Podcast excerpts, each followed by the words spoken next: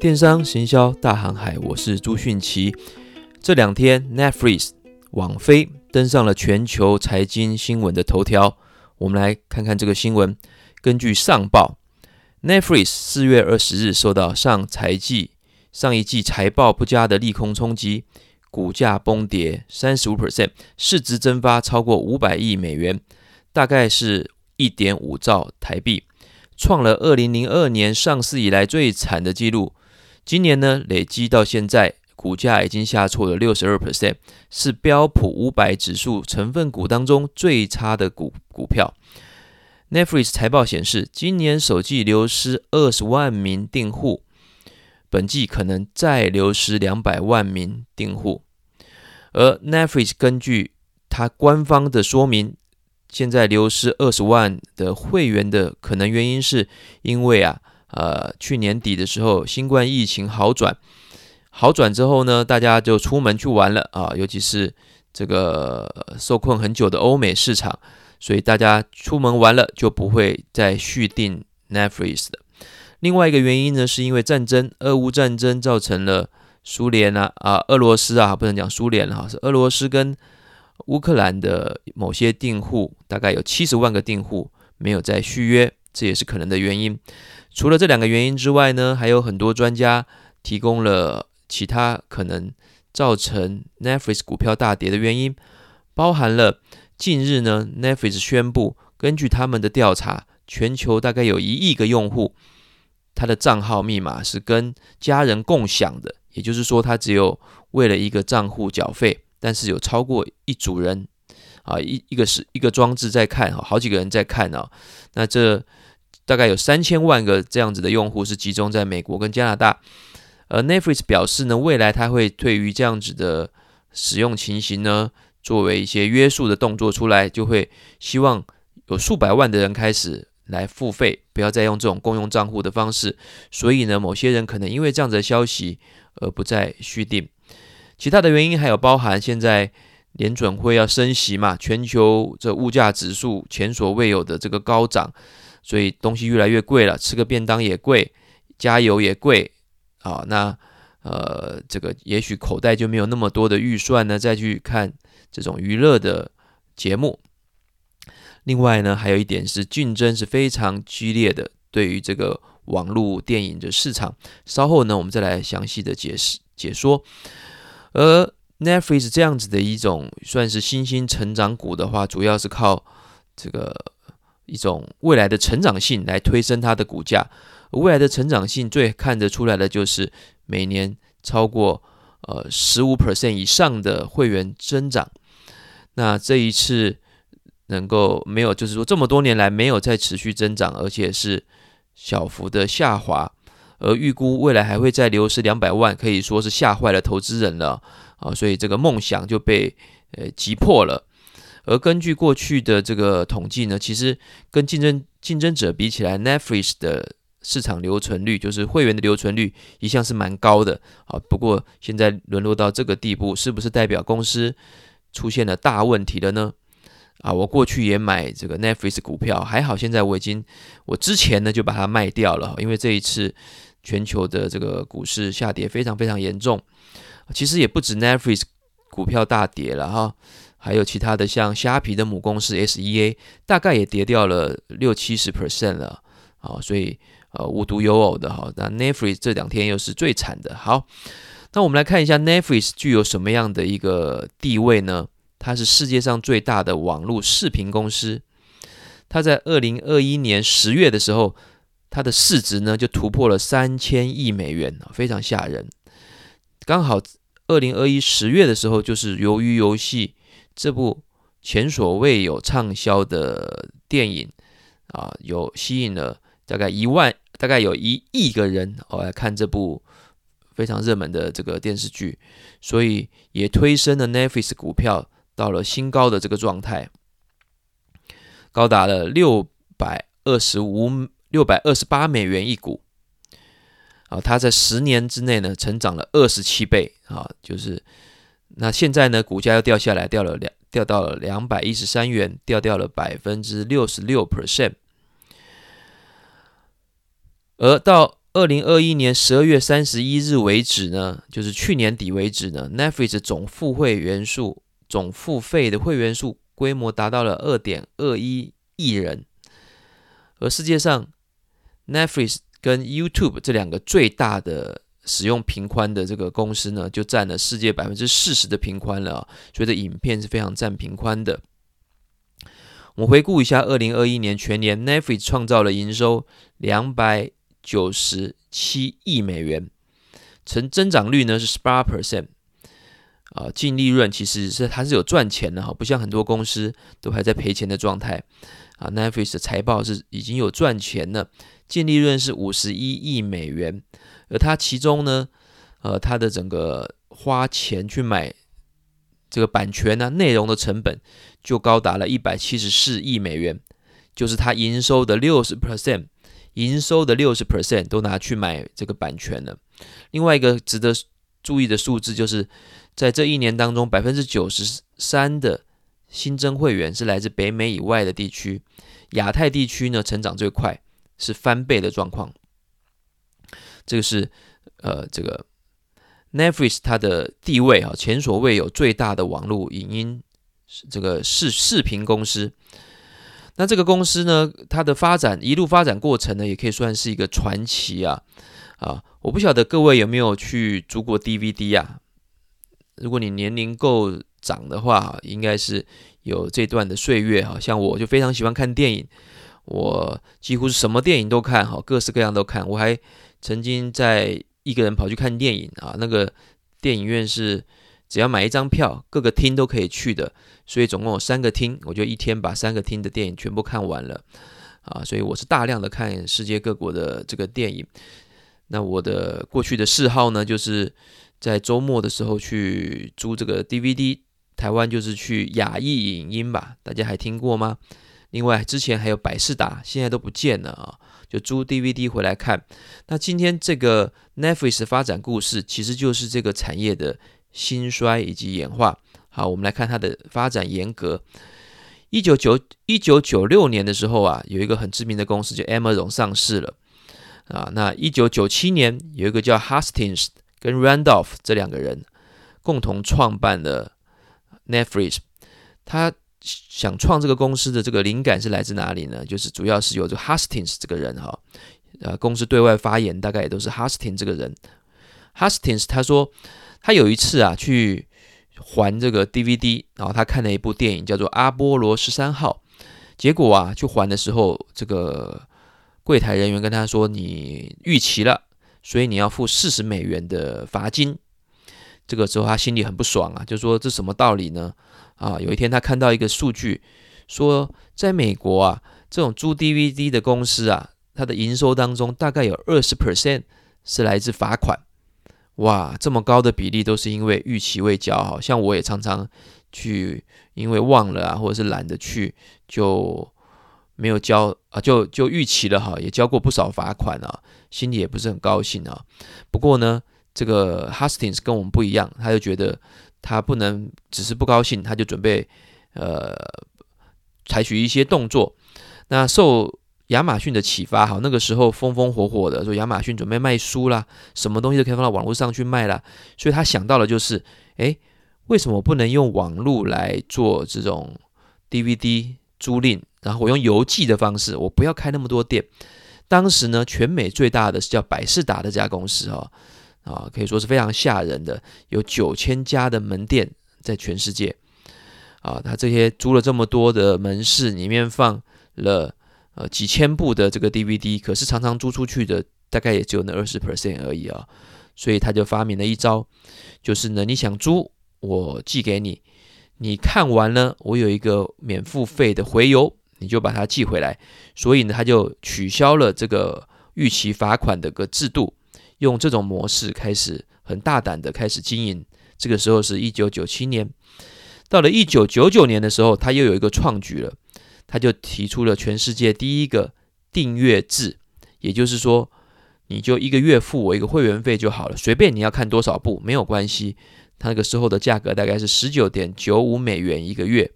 好，那其他租的这种租 DVD 的这个价格大概是一两块美金一部哦。啊，所以看起来好像是呃可以看十部哦，十部到十五部左右的这个 DVD。不过它就是让你看到饱了哈。它的方式是一次可以寄给你五部你想看的 DVD。不过呢，你看完要寄回来，你不寄回来我就不给你新的哈。所以这个一来一往也要花一点时间的。不过消费者呢觉得心里就高兴，因为一步一步付钱其实。啊，不是很符合人性哈，大家都不喜欢付那个小钱，宁愿一次付一个会员费。你看好事多能够成功，Amazon 能够成功，其实都有这个会员费的这个部分在里面。好，这个是一九九九年订阅制推出，算是一个创举。在两千年的时候，他又做了一个很特别的事情，就是在网站上面有影片推荐系统。因为这影片很多，啊，像我可能有点龟毛啊。啊，我常常心情很好，是因为看了一部很好看的电影，把我带到了一个奇幻的旅程当中，啊，让我见识了别人的人生，啊，那我觉得觉得好有趣，很兴奋，我可能会因此高兴个啊三五天。但是啊，你如果看到让我看到一个很糟的电影的话，我会觉得是浪费我时间。我在电影院呢，还有可能会看十五分钟我就走了哈。如果是我一个人看的话，我就走了，我干脆不看了啊。所以这个。呃，节省大家时间来推荐电影是一个很好的功能，它就在二零二零零零年推出了这样子的一个功能。两年后，二零零二年，Netflix 就在美国把股票上市了啊。二零零二年，同时呢，我们看一下二零零五年左右的时候，YouTube 成立了啊。这个跟 Netflix 其实是某种程度的竞争者的哈。不过这两个的商业模式不太一样，Netflix 是专门拍专业的影片。YouTube 是 C to C 啊，消费者自己拍影片上传。然后啊，刚刚讲到二零零五年嘛，竞争者也出现了。那二零零六年的时候呢，Netflix 的会员就已经超过了五百万人，成长速度非常快。二零零七年的时候，又有个革命性的创举。我们刚刚讲到了二零零五年 YouTube 创立，在网络上可以自由自在的上传自己的影片。对 Netflix 的启发就是。那我干嘛不推出线上串流服务呢？我把这些影片都放在网络上，你们不用再寄来寄去了，就直接上网付费之后，就可以直接在网络上看这个电影了。所以这是二零零七年，二零一一年的时候呢，这个公司啊又做了一个非常大胆的尝试，因为它股票已经上市了嘛，啊，但是它赚钱的这个。部门呢，并不是线上串流的部门，因为他每年要花大概刚刚讲有六十 percent 的费用在买这个版权，压得他喘不过气来，反而是把 DVD 租出去，DVD 这种传统邮寄租赁的工作才是他的金鸡母。如果你是总裁的话，你会怎么做呢？如果是 Hastings 的话，怎么做？想不到啊，这个 CEO 他居然把最赚钱的 DVD 出租业务独立出去。成立另外一家公司，反而上市的公司没有把他留下来，那投资人看就昏了啊！这个老板被他想什么？结果他的股票呢，在半年呢就跌掉了七十 percent，跟今天的状况有点像啊啊！不过这个没在怕的哈，这个 Hastings 是这个呃勇敢的人哈，他去持续持续的革新，持续的成长，他怎么做呢？我们看二零。一二年的时候，线上视频的使用者在他的呃很锐利的眼光之下呢，快速成长啊，网网络上串流的会员达到了两千五百万人，而独立出去的实体 DVD 呢，却只有八百万人，啊，已经只剩它的三分之一了。但是呢，Netflix 这个时候它的利润呢，只有一千七百一十五万元美元。下滑了多少？下滑了九十二 percent，所以呢，他赚来了会员数，但是呢，掉掉了他的营业的额啊。不过也没有关系，这种互联网网络公司嘛，哈，大家看的是未来的成长性。这也是我们刚刚讲的，它为什么现在股票跌得那么严重的原因，就是因为大家投资人看的就是它这个未来的成长性，就是的会员数。不过在二零一二年呢，有几个。事件呢是非常值得一提的哈，也是一个值得全球关注的。就是 Netflix，它大概线上呢，它在二零一六年左右的时候啊，它大概有四千三百部影片，其中呢有两千五百部左右是跟同一个最大的影片授权供应提供公司哈，就供应商啦，叫 Stars Stars 这个公司啊，它是 Netflix 是花了三千万美元跟他买了两千五百部影片的授权，时间是四年。到了二零一二年的时候，刚好这四年到期了，Stars 公司呢就要求说，两千五百片个影片继续拿去用吧，不过我的费用要成长十倍，要三亿美元。哇，这个时候一般人大概头都昏了哈，都快昏倒了。你成长十倍，不是叫坐地起价吗？哈，不过这也是在商言商了哈，这个也是很多商场上常见的这种状况。不过，这个 Hastings 决定不干，老子不付钱啊！我走自己的路，所以呢，他就省了这三亿元。他决定怎么做呢？自制影片。就在这一年，二零一二年，他决定投了一亿美元，就是他要付出去的三分之一，来拍《纸牌屋》。啊，虽然是非常勇气、非常勇敢、有勇气的创新者。然后到了二零一三年，一年之后，《纸牌屋》等自制影片就上线了，大家也晓得，造成了全球轰动，也获得了像啊这个什么艾美奖啦哈，还有很多的这些电影奖啊这一批的这个自制电影。这是二零一三年上上线之后啊，《纸牌屋》上线。到了二零一七年，另另一个重大的震撼又发生了。二零一七年，迪士尼宣布我要跟你终止合约了。在两年之后，我的影片就不会继续让你使用，陆续到期之后就不续约。啊，这是二零一七年。到了二零二一年的时候，Netflix 的会员突破了两亿人。二零二二年，就是今年，因为第一季的会员流失二十万人，股股价呢一日下跌三十五 percent，至四月二十二日止，二零二二年度已经跌掉了六十 percent。哇，这个故事可以说是大风大浪啊！啊，不断的九死一生，不断的突破。那我们总结一下，总结一下，这 Netflix 到底它靠什么样的核心能力来持续成长啊？说实在，它的业务啊也没那么复杂。跟我们上一集讲的迪士尼来讲啊，迪士尼又有游乐园啦，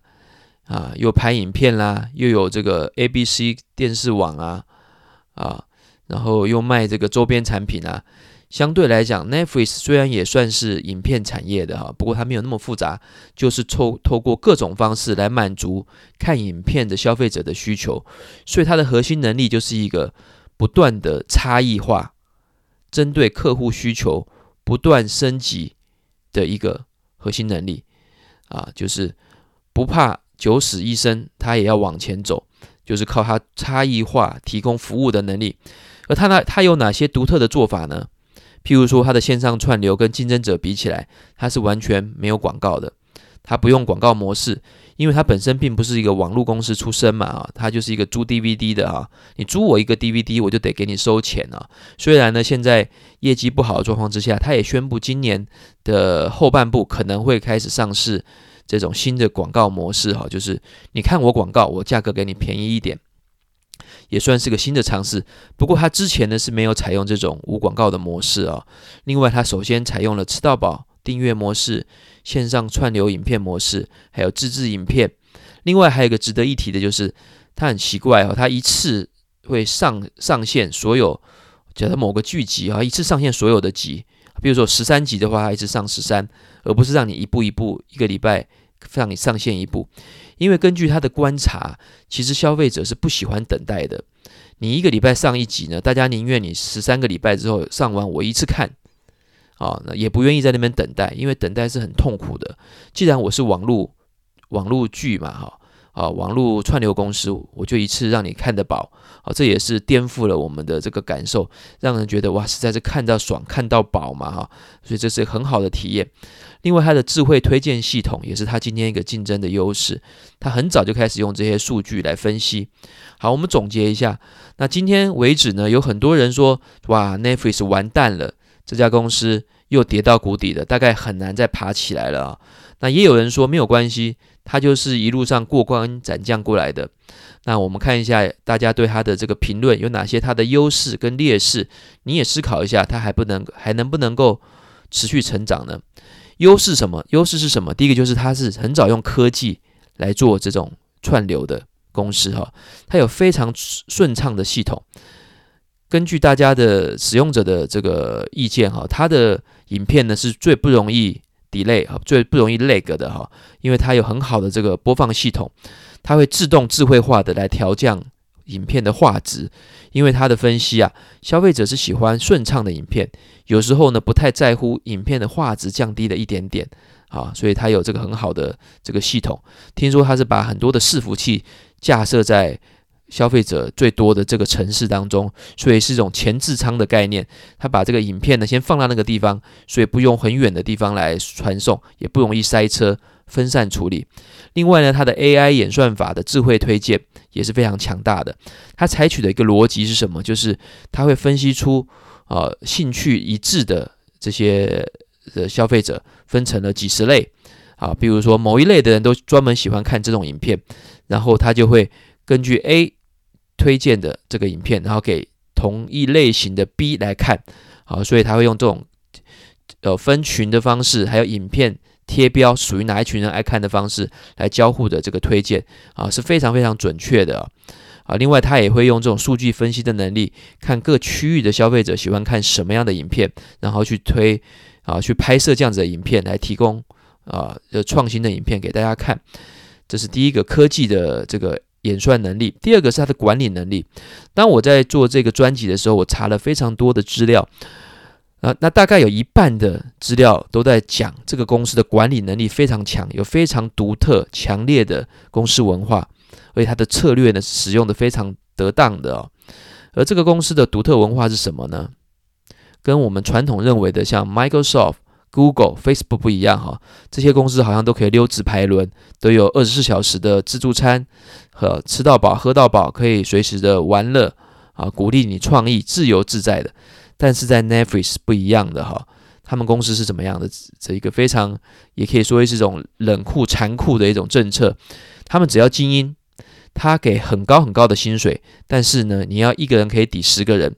他们认为呢，公司不是家庭啊，不是来让你合家欢的哈，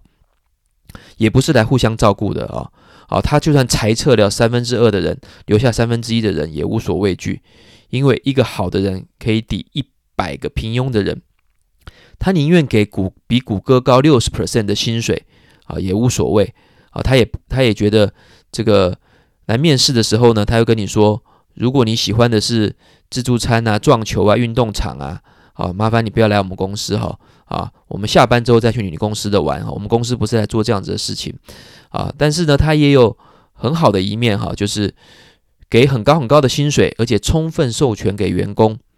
就算是彼此之间意见不一致，也无所也没有关系。另外，它有非常弹性的专案组织，你决定你自己什么时候上班下班啊，都无所谓哈，只要你在你的年假的范围之内都可以。啊，那另外，它的公司的组织相对相对是非常有弹性的，是专案组织，下对上的关系并没有那么明显，也鼓励大家来辩论，提出不同的意见，所以它的管理能力可以说是非常非常强的。也是非常出名的。那第三个就是它的自制内容跟在地化的经营也是非常突出的。啊，奈飞它的这个自制的电影，虽然在它的整个资料库当中比例大概连千分之一都不到，但是这些高品质的影片常常是很多人注册成为会员的主要原因。好，譬如说《纸牌屋》，譬如说《鱿鱼游戏》。另外呢，这些高品质频频得奖的这些影片啊，这一次威尔史密斯打人的这一次这个呃，这次颁奖嘛啊，就呃 Netflix 就得了很多的奖啊啊。那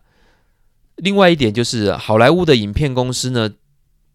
看到了 Netflix 的高品质的影片，也吸引了很多专业的人士愿意跟他合作啊，所以他这样子得到达到了很好的这个效果。另外呢，也构筑它本身的这个竞争优势哈，因为啊，它有自己的影片，就不怕当初的这个憾事再发生，就是之前的 Stars 要涨十倍的授权费，还有 Disney 要终止跟他的合约，他总觉得影片才是自制内容、自制影片才是他的未来嘛，啊，所以他开始大量的自制影片，投了很多的资源给给全世界各地的这个制片公司，也拍了非常多在地化的这个影片。提到这边呢，我在查资料的时候，就有一些专家表示啊，为什么现在这种超级英雄电影或全世界超大的个 IP 非常非常的普及，反而压缩掉了一些可能是小制作讲的一些哦比较小众的电影，或是比较哦没有这么多知名演员或大制作的电影呢？就是因为这个几大制片厂，他们做的是全球化的生意，他们的影片、他们的 DVD 要给全世界的人看一样的内容。啊，那 Netflix 就反其道而行，他就说我们现在要向全世界来进攻，那其他文化的人不一定能够接受美国文化的这个影片，我就根据我的大数据来预测，来拍当地人喜欢看的电影，就是简单说，要为了要对抗，比如说迪士尼这样子的一种，或一种迪士尼城堡式的或好莱坞式的这种电影，我就必须靠在地化来因应。他怎么做在地化呢？根据《商业周刊》中文版的一篇文章，它里面就提到，譬如说在日本，观众啊喜欢看演员的对白之外，还有一些很多的辅助字幕。大家看日剧的时候，会不会看到很多这种辅助字幕啊？这个人叫什么名字？几岁？是什么部门的？在那边跑来跑去，他就因应这样子的方式放到他的电影当中。哦，他提供了四种字幕的方式：斜体的字幕出现在主字幕上下方的注解。啊，或者是在左边、在右边的各种字幕。另外呢，在波兰人呢、人们看电影的时候喜欢用听的方式，我，这好奇怪啊，我好难想象。不过 Netflix 也推出了这样子的音音音音的电影哈，一个旁白的人会在旁边解释影片所有的内容。好，这个呢真的是世界的人，真的是不太一样啊。好，这是第三点，啊，就是自制内容在地化的经营。第四点。这个公司啊，不断的革新，革自己的命；不断的创新，革自己的命。他从一次放所有的影片啊，我们刚刚讲的一次上传啊，啊，还有这个订阅制啦、线上串流啦，啊，把最赚钱的实体 DVD 租赁切割出去了。啊，我们用经济学家熊彼得来说的，就是不管你把多少马车加起来，都不能创造出一辆火车。从火车到马车，才会有十倍数的增长。所以不断的用完全不同创新的方式颠覆自己过去所做的啊，然后不断的用新的方式来服务他的客户，就是这个公司，就是这个公司的一个呃优势。好，我们刚刚讲了四个它的优势，就是它的科技演算法，这个管理能力，第三个是自制内容在地化啊，第三个哈，刚刚讲第三个，第四个是不断创新革自己的命，而它的劣势是什么呢？啊，第一个劣势有人提到，就是 Netflix 它在财报上面其实常常把它投资拍摄的影片花的大钱没有直接摊列在花摊列在花的那一年，而是把它当成投资，然后逐渐的每年摊提，所以在后来的几年呢，这个摊提的费用就越累积越高，因为拍的影片越多，累积的越高。如果出现爆款的话，像鱿鱼游戏当然没有关系，一下钱就赚回来了。但是如果连续几部电影都拍不好的话，票房不畅销的话，它就会有很大的经营压力。啊，这也是 Netflix 能能够那么快就有现金，就会有净利润的这个原因，就是它财务报表上有一点专业的去调整处理。另外一个劣势呢，也是我个人认为它最大最大的劣势，因为它的竞争者实在是太强大的。可以说，它跟三个伟大、堪称伟大的公司同时竞争。譬如说，百年娱乐帝国迪士尼，它有强大的 IP、强大的内容，它也开始做 Disney Plus。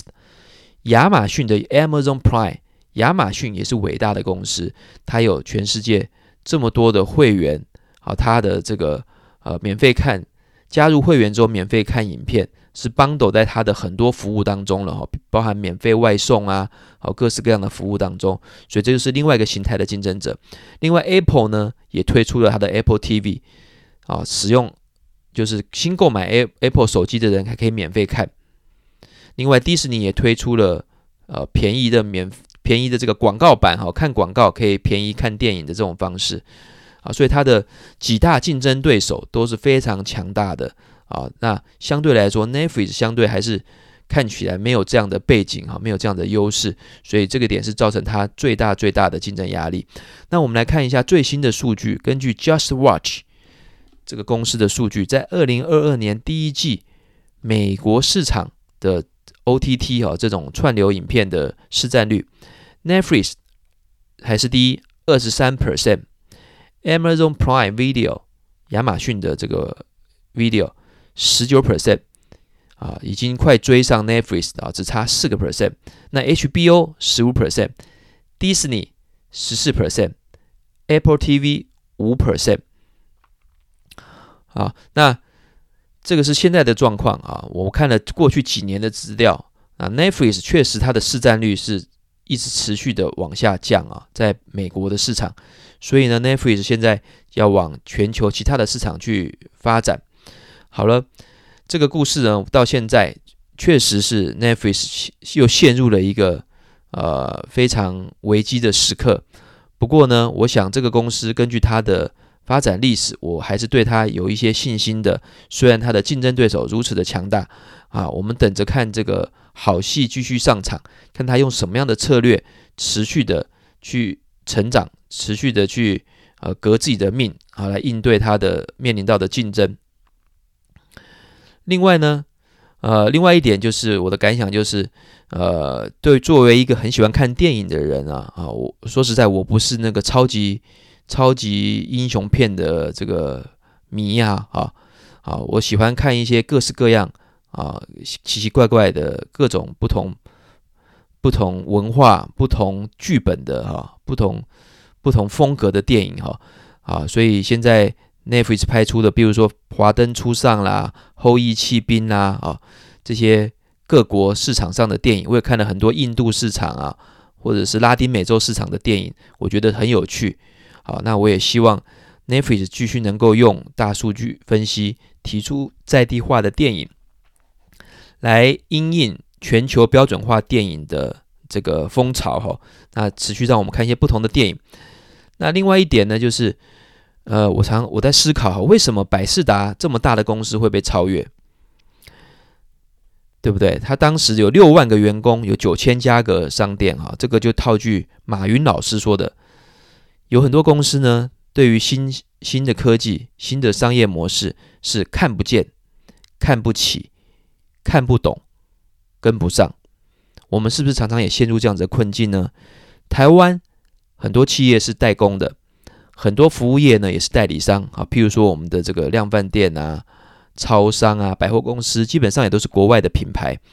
好，那希望未来呢，台湾有更多更多已经赚到钱的这个公司呢，可以勇敢的来革命，勇敢的来创新，才能够带领台湾更多的年轻人做更有价值的事情，才能够从台湾的市场到海外的市场，不能只在台湾的市场做。好了，今天分享到这里，我们下次再见。